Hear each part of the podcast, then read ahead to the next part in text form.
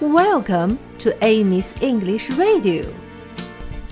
Hi, everybody. Good morning. 小朋友们，昨天黑色的绵羊说，它身上的羊毛能装满三袋子。那这三袋子都给谁了呢？One for my master. 一袋儿给我的主人。One 是一袋儿的意思。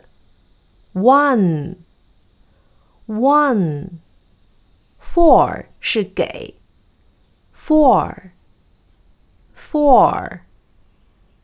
主人是 master, master, master。My 是我的，my master，我的主人，my master。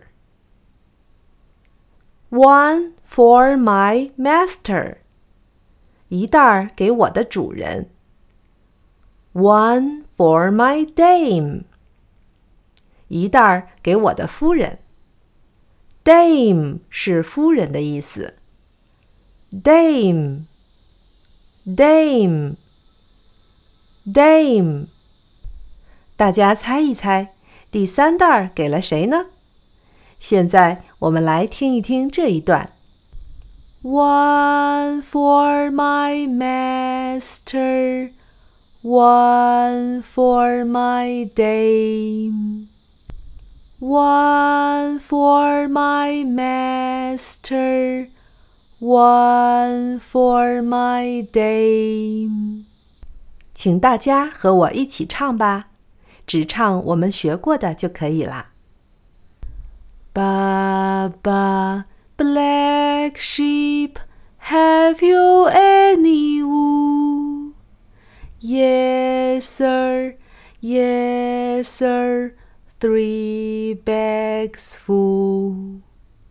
One for my master, one for my dame and one for the little boy who lives in the lane. Baba, black sheep, have you any wool? Yes, sir, yes, sir, three bags full. Baba, Black sheep, have you any wool? Yes, sir, yes, sir, three bags full. One for my master, one for my dame and one for the little boy who lives in the lane. Baba, black sheep, have you any wool? Yes, sir, yes, sir, three bags full.